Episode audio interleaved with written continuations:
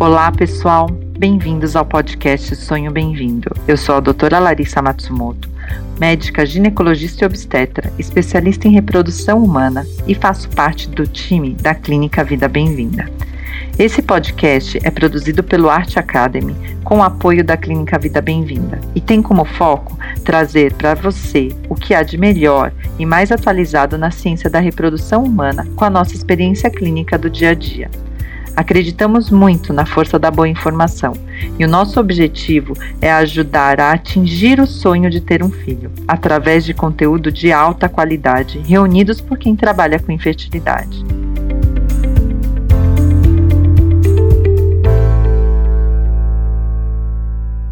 No episódio de hoje, eu vou receber a doutora Michele Nagai. Ela é médica ginecologista, especialista em reprodução humana, formada pela Universidade Severino Sombra, em Vassouras, no Rio de Janeiro. Fez residência médica em ginecologia e obstetrícia pela Universidade Estadual de Londrina, a UEL. Possui título de especialista em ginecologia e obstetrícia pela Federação Brasileira de Ginecologia e Obstetrícia, que é a FEBRASGO, e título na área de reprodução humana pela mesma FEBRASGO. Ela tem especialização em reprodução assistida pelo Hospital Pérola Baiton em ginecologia endócrina e climatério pela Unifesp. É membro da Sociedade Paulista de Ginecologia Obstetrícia, que é a SOGESP, e da International Society of Gynecology and Endocrinology, que é o ISG, e da American Society for Reproductive Medicine, que é a SRM, e a European Society of Human Reproduction and Embryology, que é o ESHRE. Atualmente, ela é médica da Clínica Vida Bem-vinda. Olá, doutora Michele, seja bem-vinda ao nosso podcast. Olá, Larissa, é um prazer fazer parte do podcast, finalmente, né, depois de algumas tentativas aí de bater agenda. Muito feliz de estar aqui principalmente falando de um assunto que eu tenho uma, eu me identifico muito. E é um assunto que você domina bastante, né, Mi? Eu queria que você começasse falando sobre o comportamento da mulher. Ele veio mudando, né, com o passar dos anos, a relação com o planejamento de gestação e como que aconteceu a evolução disso tudo. Então, desde a evolução sexual ali dos anos 60, com a invenção da pílula, a mulher vem tendo várias mudanças na forma como ela é vista pela sociedade, também no seu comportamento, não só social como reprodutivo então a mulher conseguiu estar tá cada vez mais inserida no mercado de trabalho, cada vez mais inserida no mercado na universidade. Então, com isso, os planos de maternidade muitas vezes são postergados. E nós sabemos que é uma tendência cada vez maior, cada vez mais futura. É, a gente já sabe que na União Europeia, mulheres entre 30 e 34 anos, a população feminina é 11% mais, com nível escolar, de escolaridade mais alto do que dos homens. Então, então, isso é uma tendência que está vindo, a mulher cada vez mais bem sucedida, inserida no mercado de trabalho, e com isso, muitas vezes, a maternidade realmente é deixada de lado, é postergada. Porque a mulher ali entre seus 20 e 30 anos está no seu. querendo entrar no seu auge ou no seu auge da carreira, e a gente sabe que é, ter filho nesse momento nem sempre se encaixa com esses planos da mulher. Então a preservação de fertilidade vem aí ganhando força e vai ter cada vez mais. É, e a gente tem vivenciado também, né, quando a gente olha os gráficos de censo, de evolução de gestação, a gente vê que a mulher vem mesmo engravidando mais tardiamente, vem aumentando o desejo pela maternidade depois dos 35 anos e vem aumentando as chances, né, a, o número de mulheres que engravidam também depois dessa idade, né. Então, é, eu costumo dizer muito que a gente vem do planejamento de não engravidar, não engravidar, não engravidar depois da pílula, como você bem, bem citou, e agora, hoje a gente tem a oportunidade de realizar esse planejamento de forma mais completa, né, que é decidir quando não engravidar e depois tomar essa decisão por quando é, oferecer oportunidade, né, de que a gente possa gestar no futuro. E aí a gente fala muito dessa questão da idade, mas por que que a idade é um fator importante para a gravidez? Como que acontece esse decréscimo na, na fertilidade? Então, né, infelizmente nós sabemos que as mulheres nascem com a quantidade de óvulos que elas irão utilizar, assim, durante toda a vida dela, né? E o auge, a época que nós mais temos óvulos ainda é intraútero. Então, desde o período intraútero do nascimento, nós perdemos óvulos, assim, de forma individual, é, diariamente. Além disso, de nós não produzirmos mais esses óvulos desde o nascimento, eles também começam a ter uma perda de qualidade. Pensa que os óvulos têm exatamente a sua idade. E apesar de sermos super novas, né, nossos 30 e poucos anos, para os óvulos isso já tem um impacto. Nós sabemos que a chance de ter alguma neuploidia, alteração genética é pior, principalmente a partir dos 35 anos. Então, você vê que não bate, né? Essa conta no final não bate. A mulher ali tá com seus 30 e poucos anos, querendo focar na carreira, no auge da carreira dela, ou, ou com outras prioridades na vida, e ao mesmo tempo ela já está tendo uma queda é, importante nas chances de gravidez, um aumento nas chances de aborto pelas alterações genéticas, etc. Então, isso não bate. Precisamos melhorar, na verdade, tudo isso. E, Omi, você falou da questão da queda dessa reserva e queda da qualidade, né? A gente sabe que tem a queda da quantidade e você falou da queda da qualidade. Existe alguma idade ideal que você teria ali pensando na qualidade, na quantidade para a gestação?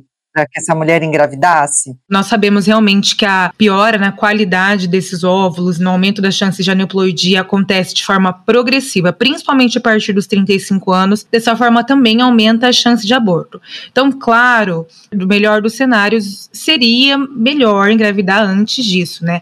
Além disso, uma gestante com mais de 35 anos já passa a ser considerada uma gestante de idade avançada e também aumenta as chances de complicações obstétricas aí não tão relacionadas ao óvulo, mas sim ao corpo da mulher.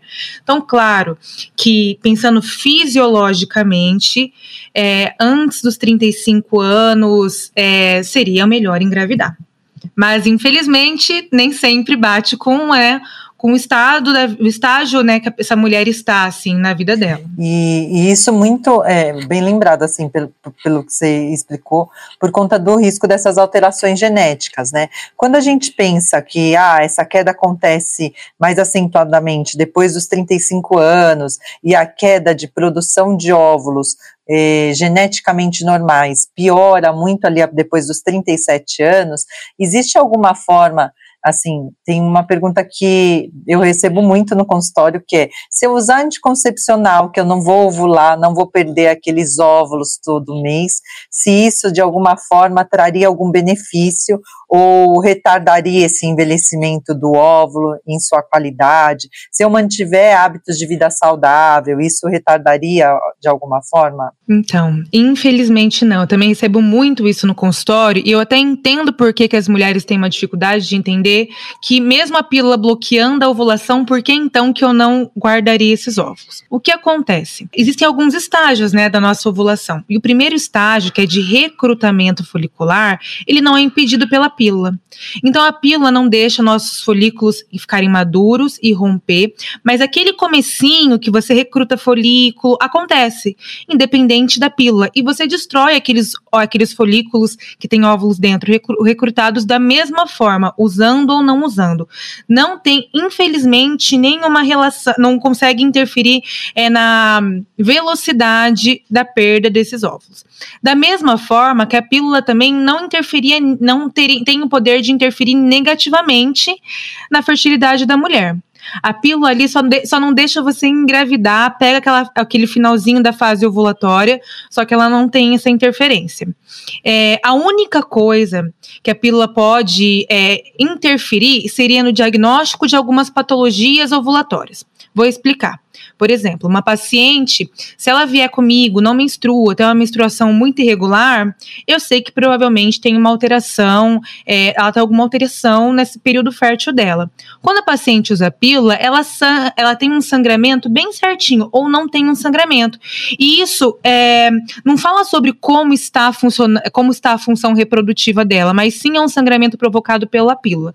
Então, em alguns casos, o uso da pílula pode fazer com que alguns sinais é, de que ela teria alguma alteração ali no sistema reprodutor sejam é, mascarados. Por exemplo, a paciente com síndrome de ovário policístico, que eu descobriria que ela tem síndrome de ovário policístico porque ela menstrua a cada 50 dias, porque ela tem um pouco mais de pelo, ou tem um padrão policístico no ultrassom, com a pílula, nenhum desses sintomas eu vou conseguir ver porque a pílula mascara esses sintomas, mas não trata.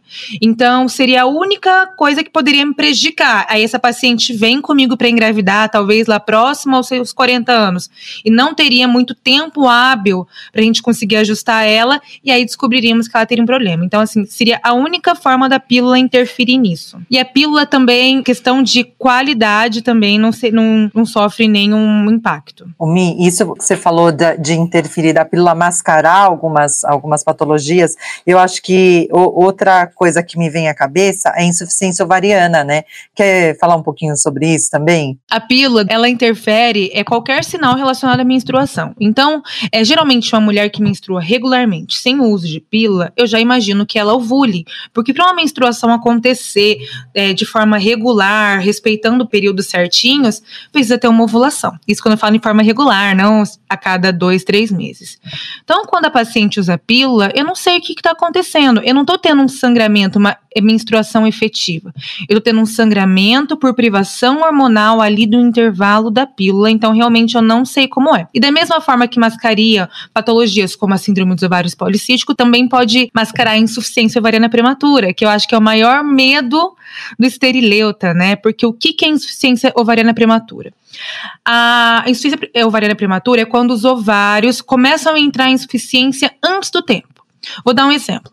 A menopausa acontece quando acabam-se os óvulos dos ovários. Então, acabaram-se os óvulos, você entra na menopausa. Ela é mais comum a partir dos 40 anos, antes dos 40 anos é considerada uma menopausa precoce. A insuficiência ovariana é isso, quando os seus óvulos começam a acabar antes do tempo.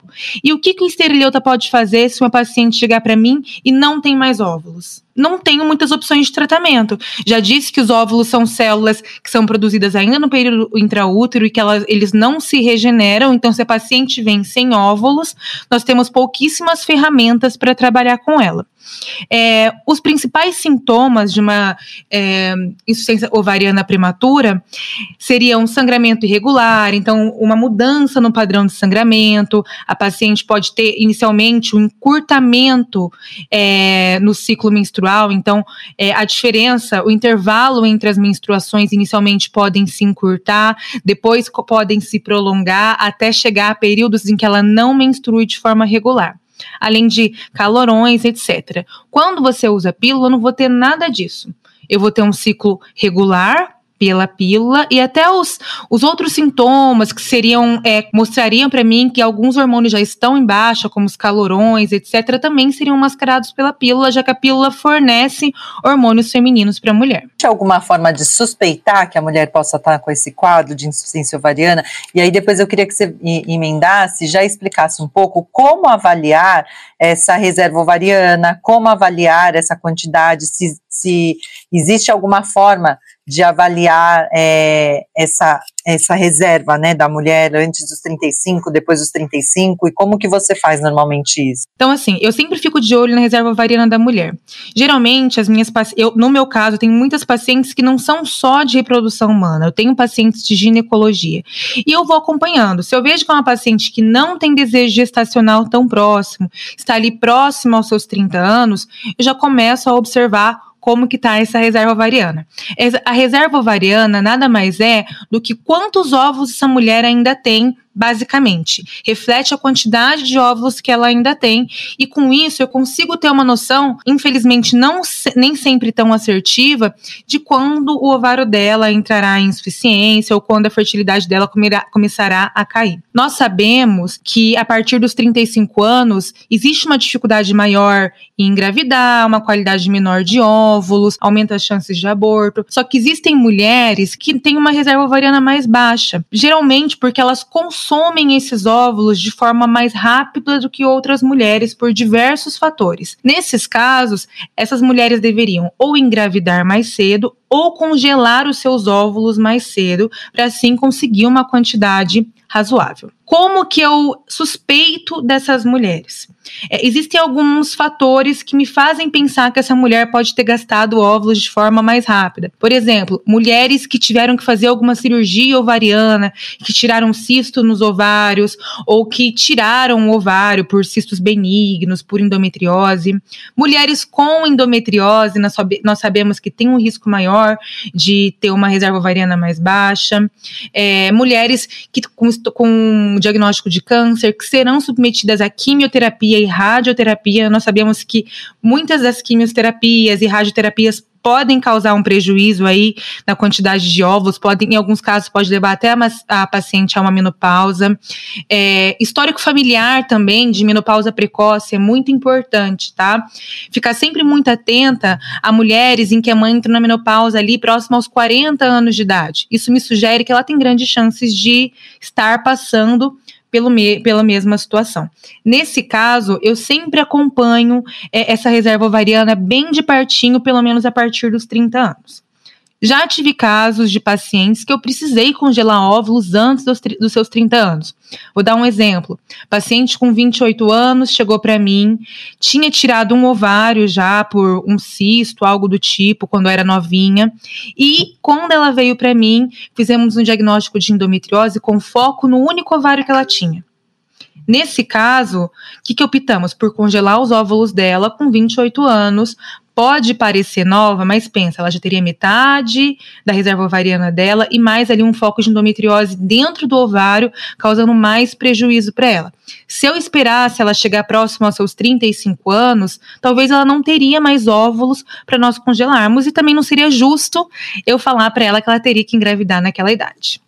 E outra situação que a gente pode congelar óvulos também numa idade mais precoce são as síndromes genéticas, né, Mi? Sim, principalmente ali síndrome de Turner, que geralmente está muito relacionada à falência ovariana prematura, além de algumas outras. Outras possibilidades também são pacientes com doenças autoimunes, às vezes em uso de algumas medicações, imunossupressores ou biológicos mais potentes. Então, algumas outras medicações também podem interferir aí na reserva ovariana dessa paciente. Omi, diante disso tudo, o que, que você usa para avaliar a reserva ovariana? E um ginecologista em consultório consegue fazer essa avaliação? Consegue, consegue sim fazer essa avaliação. Geralmente nós utilizamos de dois parâmetros para avaliar a reserva ovariana: a contagem de folículos antrais e a medida do hormônio antimileriano. A contagem dos folículos antrais, na verdade, é feita por uma ultrassonografia. É em períodos específicos, geralmente com a paciente menstruada, nós contamos quantos folículos tem em cada ovário.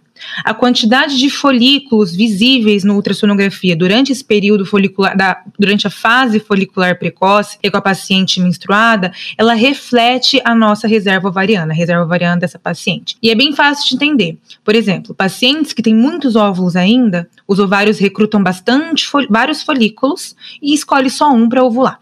Mulheres que já estão começando a ter uma queda na quantidade, já gastou bastante esses ovos, os ovários recrutam uma quantidade menor, para que essa mulher chegue na menopausa naquela idade que ela está geneticamente ali programada. Então, a contagem de folículo antral é utilizada com a paciente menstruada e a medida do hormônio antimileriano, que seria um hormônio produzido pelos óvulos bem novinhos ali em estágios bem iniciais que ainda tem no ovário tá? Nós sabemos que a medida hormônio, do hormônio antimileriano, ela sofre é, alteração de interpretação com o uso de algumas medicações. Então, aos ginecologistas, quando forem pedir é, medida de hormônio antimileriano, é sempre importante ver se a paciente está usando pílula ou se a paciente está usando alguma suplementação, como biotina. É, o Oscar mandou agora, né, um paper no nosso e-mail sobre até algumas outras medicações, como é, EA, entre outros, tá? Então tem que saber que algumas medicações podem interferir na medida, não que essas medicações interferem na quantidade, mas elas brigam ali com a forma como é medido esse hormônio antimileriano. É, e aí o que, que eu faço? Eu preciso suspender a pílula para paciente usar hormônio antimileriano? Não, não está errado, tá? Eu colher o, eu dosar o, o hormônio antimileriano com a paciente em uso de pílula. Não está errado, mas eu tenho que ter na cabeça que esse valor pode vir um pouco abaixo do que ele é na realidade. É depender, pode chegar até 30% mais baixo do que ele é na realidade. Uso de biotina, por exemplo, que é muito frequente, muita mulher usa para queda de cabelo. O ideal é suspender pelo menos 72 horas antes da coleta. E aí vem a segunda pergunta, né, Lari? Que a gente recebe muito, eu recebo muito, pelo menos, de colegas ginecologistas e também no Instagram. Como interpretar o hormônio antimileriano? Geralmente, nós interpretamos valores abaixo de 1,1, 1,3, depende de onde você vê como referência, como um valor baixo.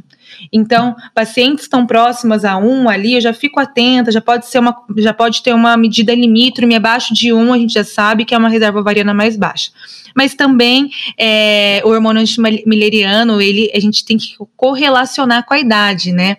Uma paciente de 40 anos com hormônio antimileriano mais baixo, isso reflete a queda da quantidade com a idade mesmo. O que me assusta mais é uma paciente de 20 e poucos anos com hormônio antimileriano mais baixo, tá? Então, na verdade, ele só fala um pouquinho sobre a reserva, mas principalmente sobre como que vai ser a evolução do tratamento, do estímulo variando dessa paciente. Se fosse, se fosse escolher dois exames, então, seria a contagem de folículos, né, que é por, por ultrassom, e tem um limite da contagem de folículos, você falou do limite do, do hormônio antimileriano.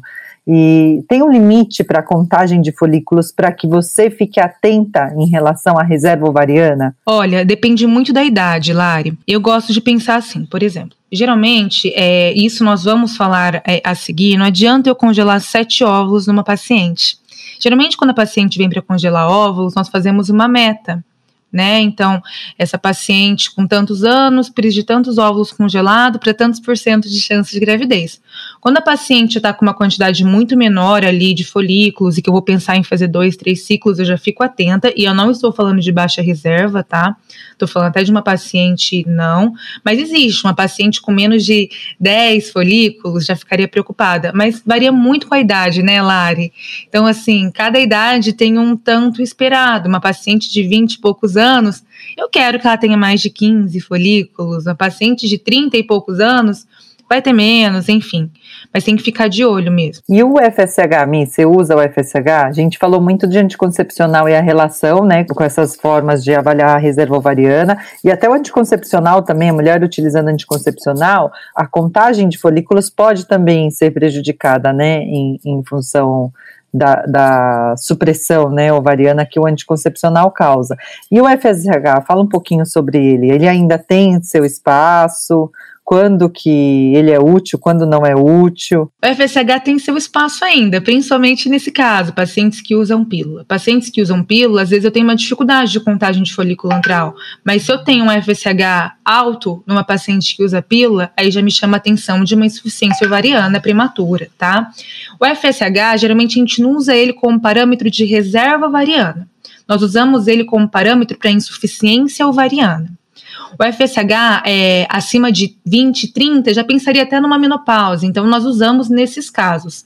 Para fazer reserva é complicado, né? Porque ele é muito inespecífico. Mas ele existe todo um jogo ali, né, hormonal que nós usamos. Quando a gente escolhe o hormônio, tem que ser no período certo, e são várias coisas associadas. Se eu faço um FSH, ele está é, bem no comecinho da menstruação, que eu espero que ele esteja baixo, ele já esteja ali num 15, eu já fico preocupada tá? O FSH tem uma variação de acordo com o momento do ciclo menstrual em que ele é colhido, e fale mais sobre insuficiência, mas nós também ainda temos essa utilidade. Principalmente, eu vou falar bem a verdade ali, serviço público também. Eu lembro quando eu fazia é, ginecoendócrina na Unifesp, a gente não costumava avaliar a reserva ovariana das pacientes, por outros motivos. Ali a gente tratava patologias, algumas outras coisas. Mas ah, várias vezes a gente chegava, uma paciente com FSH alto, e ali eu prestava atenção, já sabia que essa paciente tinha uma reserva ovariana mais baixa. Isso é informação útil até para os nossos colegas ginecologistas, né, que as, muitas vezes utilizam o FSH como marcador. Então, é, é, um marcador mesmo, a gente utiliza como o FSH basal, que é esse dosado, né, no segundo, terceiro dia da menstruação. Lembrando que o FSH é o hormônio folículo estimulante, ele é liberado pela hipófise, mas o, a reserva ovariana mesmo, a melhor forma é, pela contagem de folículos antrais e pelo antimileriano. E essa contagem de folículos antrais, me existe a possibilidade de pedir por, em algum laboratório para fazer ou só especialista em reprodução humana? Explica um pouquinho como que a gente, como que nossos colegas poderiam pedir esse exame para as pacientes deles e qual seria o melhor momento, assim, de uma forma geral, para começar é, essa avaliação? Então, dá para pedir em laboratório. Claro que você tem que saber muito bem como é feito esse exame, porque não é um exame que é feito assim, de forma tão rotineira. É, nós orientamos as, as, pacientes a fazer na fase folicular precoce, que seriam nos primeiros dias da menstruação, até lá se é o segundo, terceiro dia da menstruação. Então, sim, é um ultrassom menstruada, não tem problema, normal, nós fazemos mesmo, né? E aí tem que pedir para o ultrassonografista medir os folículos de 2 a 9, 8 milímetros medir contar, medir um por um, tá, gente? Contar quantos tem em cada ovário é muito importante falar que não adianta eu pegar um ultrassom em qualquer fase, sabe? Assim, ah, a paciente fez um ultrassom, não sei nem que fase que ela tá, tinha tantos folículos. Isso não, não quer dizer tanta coisa, existem fases específicas. Tem que ser em fase folicular precoce, com a paciente menstruada, às vezes dá para avaliar pós-ovulação, mas aí de forma mais tranquila, mais fácil, mais didática para quem não é especialista, o ideal é fazer menstruada entre o segundo e terceiro dia da menstruação. Isso muito por conta do, do, do, da homogeneidade né, dos folículos. Quando o folículo já está grandão, às vezes dificulta essa contagem. E com anticoncepcional é isso, está tudo muito pequenininho, o ovário perde volume, então pode dificultar também a, a realização do, a contagem do exame. Né? No geral, acontece a mesma coisa que o antimileriano, a gente acaba subestimando né, a contagem desses folículos. E qual idade que você recomendaria, Mi, para que começasse a, a fazer a, a, a avaliação dessa reserva ovariana? Então, é, eu aconselharia as pacientes procurarem a avaliação da reserva ovariana a partir dos seus 30 anos. Claro que pacientes que não se encaixam naqueles, naqueles fatores de risco que nós falamos antes, como histórico familiar, é, endometriose, etc., tá? Pacientes sem nenhum desses, nenhum desses fatores de risco, o ideal é procurar avaliar a reserva a partir dos seus 30 anos. Os estudos mostram que as mulheres que mais tiveram benefício para congelar seus ovos foram as mulheres na faixa etária de 32 a 37 anos.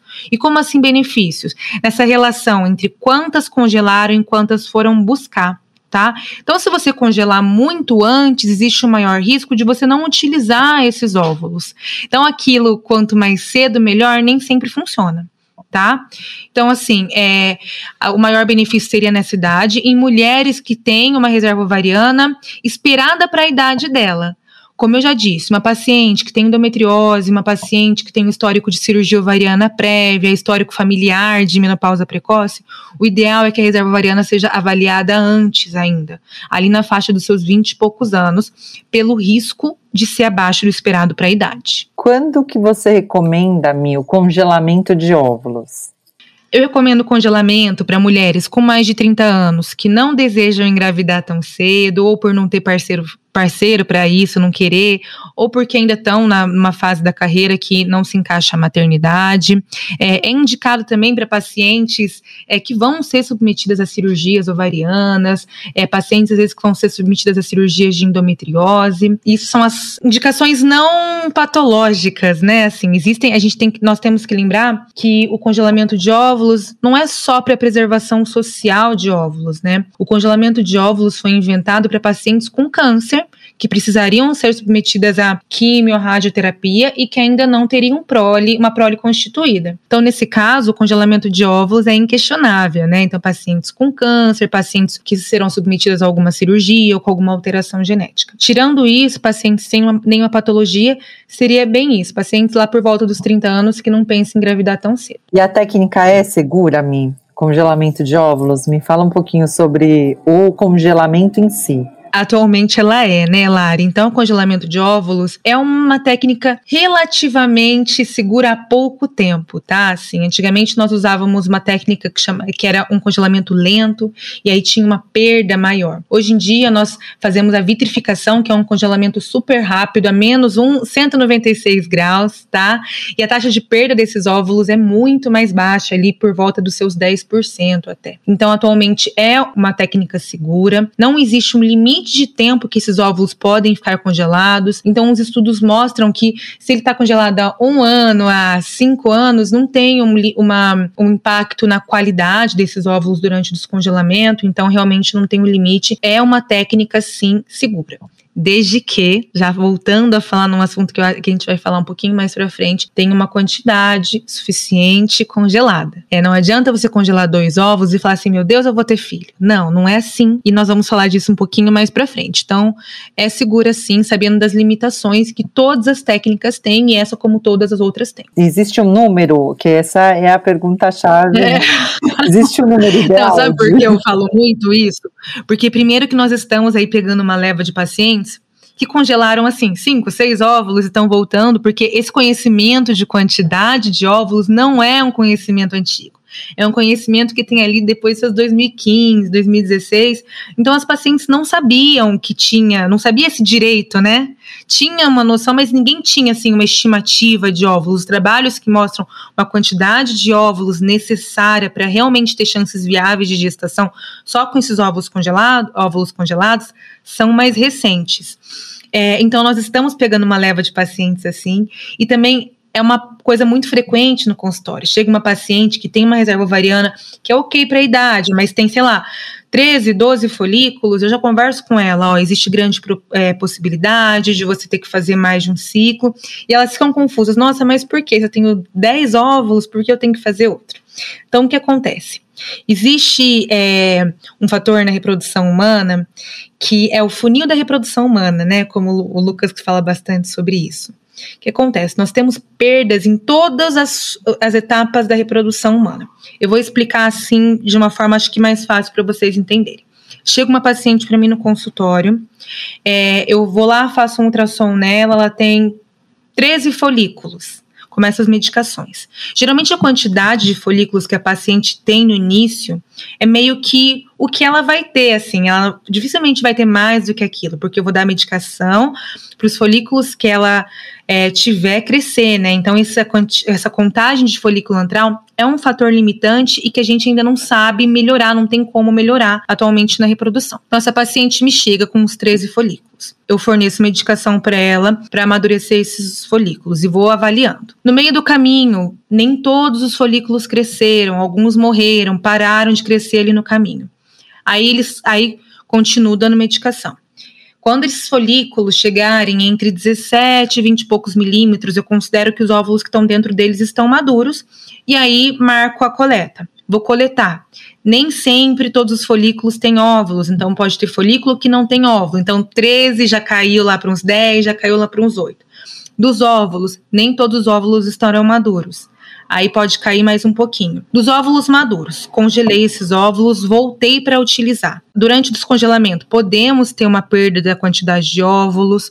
Depois, vou fertilizar com espermatozoide. Nem todos fertilizam dos fertilizados, nem todos evoluem para um estágio adequado para fazer a transferência embrionária. Dos embriõezinhos que estão prontos, colocamos dentro do útero, nem todos geram uma gestação, alguns não são geneticamente normais, enfim. Então, como vocês podem ver, existe uma queda em todas as etapas da reprodução humana. Se eu tiver cinco óvulos, a chance de eu ter um embrião ali na etapa final é muito baixa. Então, eu preciso fazer uma programação. O congelamento de óvulos, independente da causa, de, do porquê você está congelando, ele precisa de uma programação. Então, geralmente, quando vem uma paciente para mim no consultório, olha, eu quero congelar meus óvulos porque eu não quero ter filhos tão cedo.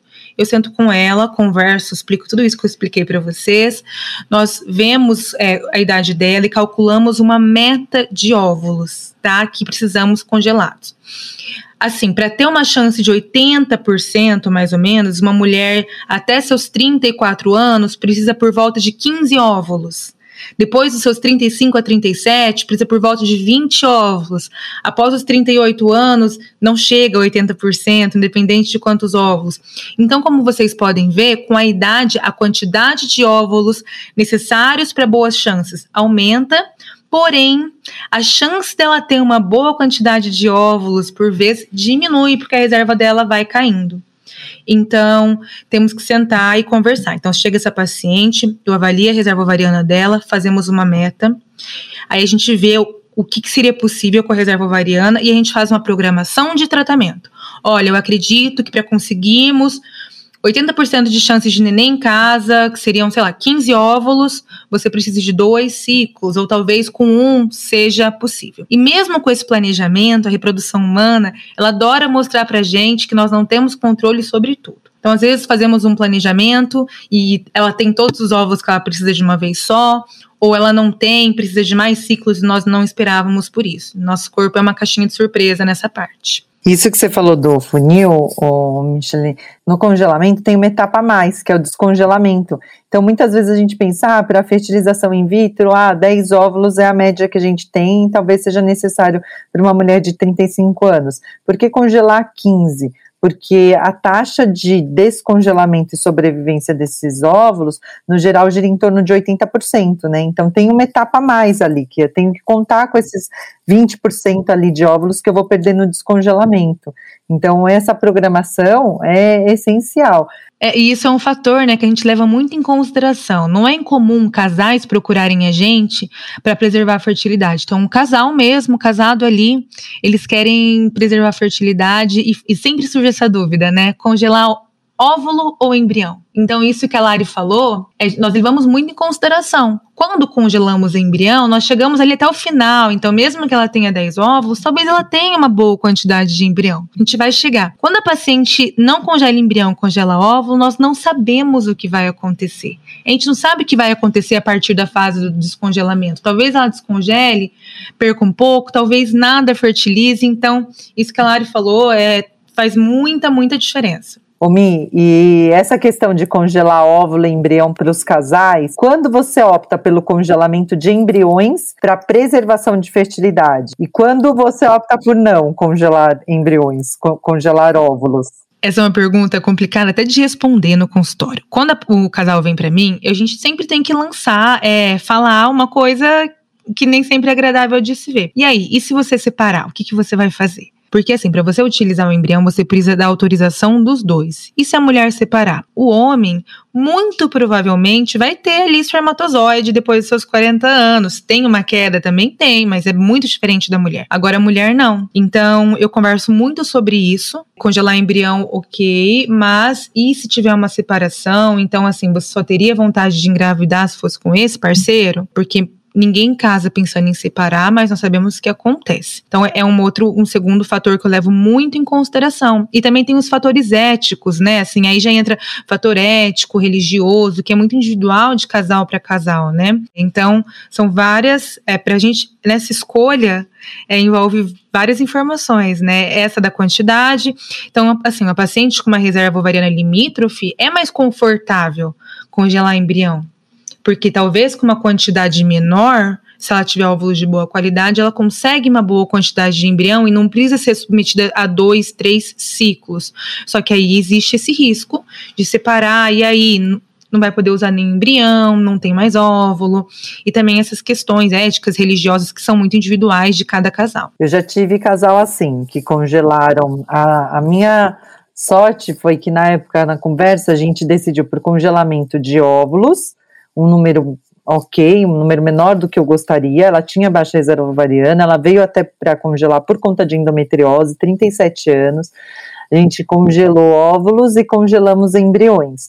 Mas essa programação, às vezes, precisa de uma programação financeira muito maior do que o que normalmente a gente recomenda com congelamento só de óvulos, né? Porque você precisa fazer vários tratamentos. E ficaram com os embriões congelados normais geneticamente, porque fizeram é, a biópsia, só que separaram. E aí, num outro relacionamento, a gente vai partir para o uso dos óvulos é, congelados. E normalmente essa diferença de tempo, às vezes, é o suficiente para que ela volte com 42, 43 anos e a gente não consiga, muitas vezes, fazer o, o tratamento com uma taxa de sucesso boa ali do que quando ela tinha com 37. Então, é, o ideal é sempre congelar óvulos, a gente sempre tem essa conversa, e até a conversa de, ah, eu congelei meus, meus embriões com 35 anos, que seja, e engravidei naturalmente, uma vez com 37, a segunda vez com 39,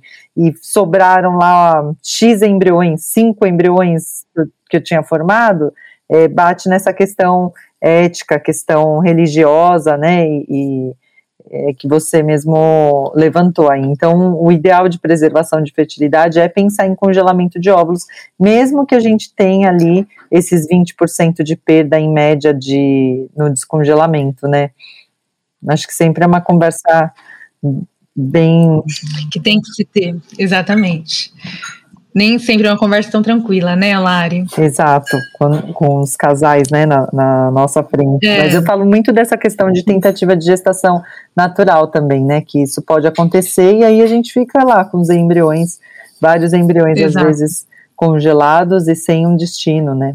E os óvulos congelados, Sim. por exemplo, para uma mulher que depois deseja a gestação, como que, você explicou um pouquinho do, do tratamento, mas eu, eu como que eu vou depois buscar esses óvulos? Qual que é a programação depois de tratamento? Então, essa paciente congela os óvulos, nós liberamos ela para a vida normal e aí ela volta depois de uns anos querendo utilizar. Geralmente a paciente passa em consulta, nós avaliamos algumas é, questões para ver se ela está boa para engravidar. Então a gente vê se ela está bem de saúde, está fazendo uso de algum tipo de medicação que deve ser suspenso durante a gestação. Aquela programação pré-gestacional normal, que até uma paciente que não é, é, é, fará, é, utilizará óvulos congelados, deve, deve, fazer. E depois disso, nós programamos programamos esse descongelamento do óvulo, tá? Então, nós é, decidimos sobre o, o sêmen, né? Às vezes é de um parceiro, às vezes de banco de sêmen, é, e programamos o descongelamento e a fertilização desses óvulos avisa embriologia e programa. E aí nós preparamos o útero dessa mulher para preparar para receber esse embrião. Esse preparo pode ser feito de forma natural como assim natural? Nós podemos acompanhar um ciclo ovulatório dessa mulher e colocar ali naquela época que provavelmente ela engravidaria, ou nós podemos fazer de forma medicada. Então, é estimular esse útero de forma controlada com medicação exógena para deixar o endométrio receptivo ali para receber esse embrião. Geralmente, esse processo é muito mais tranquilo, não envolve injeções ou se envolve uma quantidade muito menor, tá? O estímulo ovariano para congelar óvulos geralmente demora uns 14 dias, com injeções diárias de vários ultrassons. Esse, para preparar o útero, geralmente são medicações orais, creme, adesivo, em alguns casos, injeção. É, dura também aproximadamente de 14 a 20 dias, tá? Essa paciente faz um ultrassom, se tiver tudo ok, um ultrassom menstruada, o, útero, o endométrio estiver bem fininho, não tiver nenhum folículo ali, é, nenhum cistinho, nada interferindo, nós começamos. Ela fica durante uns 10 dias é, usando só uma medicação, volta, se tiver tudo ok, a gente termina o preparo e já marca a transferência. Quando a paciente vem num ciclo natural, tipo, vou fazer um preparo natural, é a mesma coisa, a paciente vem menstruada e nós vamos acompanhando o crescimento folicular, acompanhamos a ovulação dela e também programamos aí a transferência embrionária. Você me falou de ciclo natural, e aí é uma outra pergunta também que eu recebo com frequência. Eu fiz lá a avaliação das, da reserva ovariana e progra vou programar esse ciclo de preservação de fertilidade. Eu posso fazer sem medicação? Pode, só que no ciclo natural nós conseguimos só um óvulo maduro e viável, com a quantidade de hormônios que nós produzimos. Então, imagina, você teria que fazer isso 20 vezes com chances de ter, ter é, ciclos que você não teria óvulos. Então, é, geralmente não é nem psicológico, nem financeiro, nada viável. Por isso que nós fazemos medicação. Quando nós damos medicação para paciente, o intuito é que ela consiga amadurecer, né, entre aspas, a maior quantidade possível por vez. Consiga vários óvulos de uma vez. Porque sem medicação ela vai conseguir um, com sorte, dois ali, né? Mi, você falou em, em, congelamento e a idade, então a idade acaba interferindo no. Acho que isso já vai repetir, né? Essa é a penúltima pergunta, né? Não, é. a idade é o fator, é, é. o fator limitante da reprodução mais importante em todos os aspectos, para congelar, para fertilizar, para fibra, para tudo. Idade da mulher, infelizmente, a reprodução ainda não teve um avanço suficiente para conseguir melhorar. E acho que muito importante da idade é a questão também que está diretamente relacionada à reserva e à qualidade, né? Do número de estímulos que a gente vai precisar. Porque, ah, se eu preciso de um óvulo para uma chance de 70% de ter um embrião geneticamente normal com menos de 35, depois dos 38, provavelmente eu vou precisar de dois, a, dois óvulos, né, com 40 anos eu vou precisar de dois óvulos para que tenha a mesma chance ali com 35. Então o cálculo é mais ou menos de forma bem simplificada assim. Se eu congelo antes dos 35, eu precisaria de um óvulo para ter dois óvulos, vai para que tenha um embrião geneticamente normal para a cada dois óvulos. Existe essa perda, então assim, é, eu sempre falo, 10 óvulos, com menos de 30, com menos de 35 anos, uma chance lá de próxima a 60, com 35 a 37, uma, uma chance de próxima a 50. E aí vai, eu uso de 10 e vou, vai vendo como que vai diminuindo as chances de gravidez. Isso aí um artigo agora recente de preservação de fertilidade social na Fertility Sterility. E ele mostra exatamente esse marco de antes dos 35 anos, depois dos 35 anos a chance de gravidez, né? Antes dos 35 congelamento tem uma chance de, de gravidez de aproximadamente é, 60% de nascido vivo, e depois dos 35 cai para 40%, né, perto de 40%, para o mesmo número de óvulos congelados, que acho que a média, se não me engano, era 12. Então, é, a idade acaba interferindo nas chances também, né, para o mesmo número de óvulos congelados. Então, é um fator importante também. E aí, depois que essa paciente pensou em engravidar tardiamente, quais os cuidados que essa mulher tem que ter com uma gestação, por exemplo, depois dos 40 anos?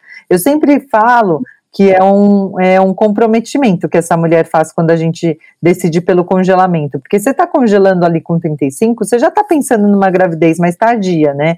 Então, infelizmente, acima dos 35 anos, uma gestante, ela é considerada uma, gest, uma gestante, uma idade materna avançada. E realmente é muito injusto nós pensarmos que uma mulher de 35, 36 anos seja considerada uma idade avançada para qualquer coisa. Mas esse nome não acontece em vão, né? Mesmo retirando a maior chance de aborto, a neuploidia causada pela qualidade de óvulos, o próprio corpo da mulher começa a ter maior chance de ter algumas alterações. Então, nós já sabemos que uma mulher com mais de 35 anos tem maior chance de diabetes gestacional, de hipertensão, de pré-eclâmpsia, entre outras alterações durante a gestação. E uma paciente assim, já hipertensa, já sobrepeso, já diabetes, tem chances maiores. Então, geralmente, eu peço para essa paciente manter um estilo de vida mais adequado possível, né? Então, se manter saudável, com uma pressão boa, evitar estar acima do peso. E eu não estou falando de padrões estéticos de forma alguma, mas é porque obesidade em gestante também é um fator de risco para várias complicações, tá? Atividade física e uma vida saudável. É tudo que essa paciente pode fazer ali para tentar, né, manter o corpo preparado para uma gestação. Lembrando que se a paciente voltar diabética, hipertensa, entre outros, pode ter chance de ser contraindicada a gestação nesse caso, tá? Porque nós não podemos colocar embrião numa mulher que tem uma chance que possa comprometer, na verdade, né, a saúde dela ou ter uma chance, um risco de vida por causa de uma gestação. Lembrando que essa definição de idade materna avançada, isso não é nosso, tá? Isso é, é pelo amor de Deus, internacionais gente. e É, pelo amor de Deus, que eu acho um absurdo também, mas eu tô brincando, mas tem o porquê, como eu falei, não é só porque, tem o porquê porque com a, a partir dessa idade existe um risco maior de algum, de complicações obstétricas mesmo. Eu sinceramente até acho que poderiam jogar isso para mais perto dos 40, né, para eu não me encaixar com Eu eu também. Eu também, Lari. Também fico chateada com isso. Ô, queria que você desse, finalizasse com uma mensagem final. Você está em processo de congelamento, eu já congelei meus óvulos, então a gente está recomendando aqui o congelamento de óvulos numa idade adequada, coisas que a gente, é, nós mesmos fizemos para nós, né? Queria que você finalizasse com uma mensagem aí para as nossas mulheres que estão ouvindo o nosso podcast, para os nossos colegas ginecologistas. É, para as mulheres e para os colegas. Gente, difundam essa informação sobre congelamento de óvulos. Porque, como eu já disse, óvulos não se reconstituem, não se regeneram, e a partir do momento que acabou, acabou. E é muito frustrante atender uma paciente que não tem mais óvulos e passar por todo esse processo de tentativa de congelamento, com frustrações, de não responder, tá? Então, difundam essa informação o máximo possível. avaliem a reserva ovariana de vocês, preste atenção no ciclo de vocês, nos sinais do corpo de vocês e aos colegas. Avalie, tenha esse olhar não só como um médico, não só como vou colher papa todos os anos. É importante a gente avaliar como que está a vida dessa pessoa, né? Se eu vejo que é uma paciente que não tem nenhum acesso, não sabe sobre isso, mas eu sei que ela não quer engravidar tão cedo, fale com ela, exponha as possibilidades, tá? Eu sei que, às vezes, é, a gente, eu recomendo congelar ovos para paciente, lá, com 32 anos, é, tem colega ginecologista que fala, nossa, é muito nova, e não é, gente. Acabamos de expor aqui várias... É, vários porquês, né, de fazer isso. Então, o que eu posso falar de mensagem é isso. Eu tenho uma reserva ovariana baixa para minha idade, não sabia, teoricamente não tinha nenhum fator de risco. Depois que eu descobri da minha reserva, apertando ali, procurando na família, tem um histórico aí de uma insuficiência ovariana prematura na minha família, é, e nem é tão prematura, minha mãe aparentemente entrou na menopausa com uns 42 anos, nem entraria, tá, em diagnóstico, mas já me fala que minha reserva é um pouco mais baixa, eu tenho 36 anos, e a Lari me acompanha nessa tentativa aí, na saga do meu banquinho de óvulos, pegando de um em um, e indo, e não é fácil, é, eu acho que tudo que mexe com reprodução humana, para a mulher, para o casal, mas principalmente talvez para a mulher, é muito complicado psicologicamente. Nós crescemos com algumas mensagens que estão na nossa cabeça, então você vai crescer, você vai é, estudar, você vai casar, você vai, você vai ter filho, e muitas vezes, e é cada vez mais frequente, nossa vida não segue esse script. Então, assim, eu tô com 36 anos e achei que eu teria filhos, sei lá, com essa idade, quando eu tinha meus 20 anos. E nem sempre é fácil você ficar aí, nem sempre, não é fácil ficar passando por essas frustrações. Congelar óvulos nem sempre é uma decisão fácil quando uma mulher vem para mim, pra, vem para gente, né, para congelar óvulos, ela já teve que superar vários estigmas da vida dela. Ela já passou pela mulher que, ah, é a mulher que prefere a carreira do que ter filho, ou a mulher que não casou e não acha ninguém, ou etc. Então, ela já teve que superar algumas bobeiras sociais é, que nós temos nem sempre é fácil. Eu escuto às vezes colegas falarem assim: ai, congelamento é tranquilo. Não é tranquilo, gente. Às vezes a paciente está passando por muita coisa para chegar até você e você tem que ter uma cabeça muito aberta e para conseguir entender a fase que ela está passando. Você imagina que às vezes ela vai congelar e nem sabe se ela vai usar, nem sabe. Então, assim, dá um apoio para essas mulheres. Foi o auge aqui do, do podcast, mim, esse relato. Me, até, me, até me arrepiou. Gente, a Lari já passou comigo por cada uma, né, Lari? Já chorei, já. Eu que eu sou da reprodução, mas não é fácil, não, viu?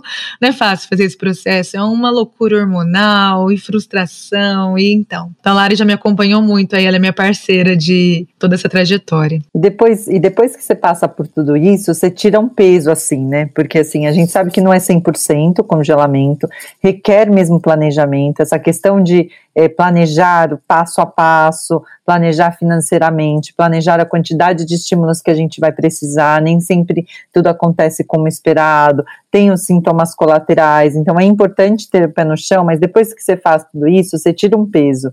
Eu fiz numa situação um pouco diferente, que é, eu nunca pensei em gestação, ainda não estou pensando nisso agora, já estou perto dos 40, congelei justamente por isso, porque eu não, não me via é, mãe quando eu cheguei lá perto dos 35 anos, e o meu processo foi mais tranquilo, mas eu, eu sinto que eu tirei um peso, assim, porque justamente o que você falou, é, gera essa questão social de, ah, tá chegando ali aos 35, ah, quando você vai engravidar, quando você...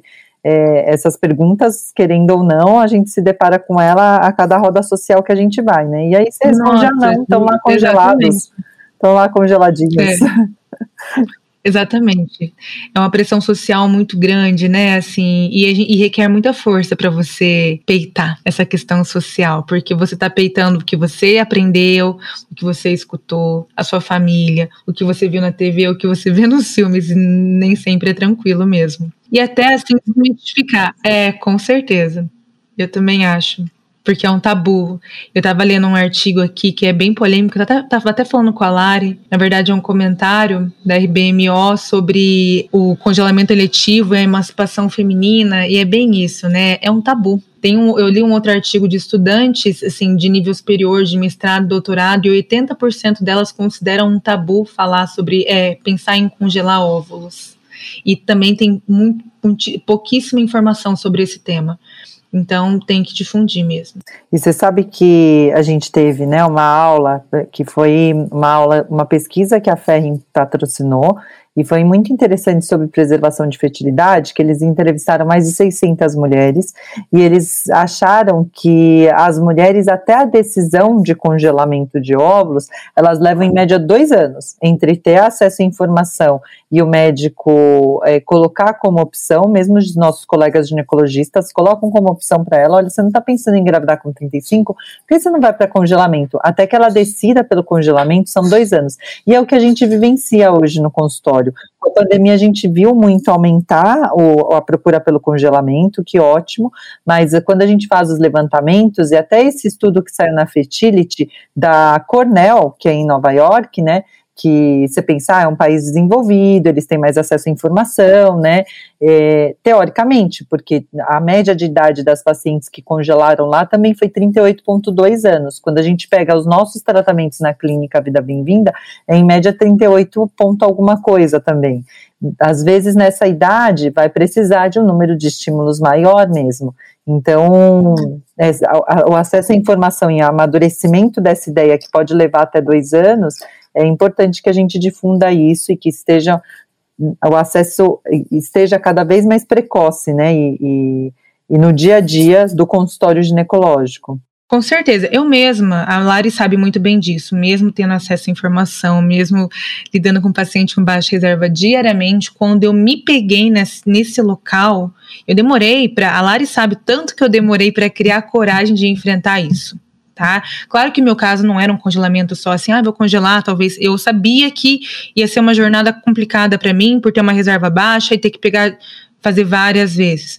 Mas eu demorei praticamente dois anos, né, Lari, para conseguir assimilar e falar, beleza, eu vou. Passou de tudo pela minha cabeça, e isso passa pela cabeça dos pacientes. Eu entendo por que, que eu não casei com fulaninho, por que, que eu resolvi fazer isso, meu Deus, será que eu estou fazendo a escolha certa da minha vida? Ah, talvez seja para não ter filho mesmo. Então passam muitas coisas pela nossa cabeça e eu entendo completamente isso. Por isso que é o que a Lari falou: quanto antes tiver essa informação, quanto mais tempo você tiver de assimilar né? Menor impacto psicológico, financeiro, medicamentoso, de saúde e de tudo, né? É, eu costumo dizer, faz e cuida da saúde para engravidar tardiamente, se der essa oportunidade, porque tem muita, muita paciente que pergunta para mim, ah, eu vou fazer o congelamento, mas será que meu filho, será que eu quero que meu filho nasça de fertilização in vitro? E aí, essa é outra questão, a gente não congela os óvulos não necessariamente para utilizá-los, né? A gente congela os óvulos para que você tenha essa opção caso se deparou com infertilidade ali, possa usar os seus óvulos com uma chance maior de gravidez. Você vai tentar engravidar naturalmente, né? Então é outra questão também que normalmente a gente se depara ali. Ah, eu não aceito hoje fertilização in vitro, mas pode ser que no futuro seja o caminho realmente para que você é, consiga aí é, a maternidade, né? Mesmo que não seja esperada agora no momento. Fertilização in vitro não é para quem quer, né? Ninguém entra no nosso consultório, ah, eu quero fazer uma filha é para quem realmente precisa, né? Com certeza. Gostaria muito de agradecer o seu relato, de agradecer sua presença no podcast. O prazer foi todo meu, gente. Foi muito bom trazer os assuntos tão importantes, trazer esse tipo de informação e passar também nossa experiência pessoal, né? Porque a gente está de um lado do consultório, mas a gente já se deparou com isso também, né, na nossa vida pessoal e é é importante trazer isso para as pessoas que estão ouvindo também, porque tudo tem um caminho, né? É verdade, com certeza. Muito obrigada, Mi. Até o próximo. Obrigado por estar conosco nesse episódio do Sonho Bem-vindo. Além de poder escutar esse podcast nas principais plataformas de áudio, você também pode nos encontrar no Instagram, arte.academy, com Y no final, e arroba Vida Bem-vinda. Se você gostou desse podcast, ficaremos muito felizes de ouvir sua opinião e os comentários em qualquer plataforma que esteja usando. Importante dizer, esse podcast tem caráter meramente informativo e educacional. Não deve ser utilizado para realizar autodiagnóstico ou automedicação. O conteúdo não é feito para substituir a consulta com um profissional de saúde. Em caso de dúvidas, consulte o seu médico. Somente ele está habilitado a praticar o ato médico conforme a recomendação do Conselho Federal de Medicina. Nenhuma relação médico-paciente é estabelecida aqui neste canal. E somos muito transparentes em relação aos conflitos de interesse e levamos isso a sério. Espero que tenha gostado e até a próxima.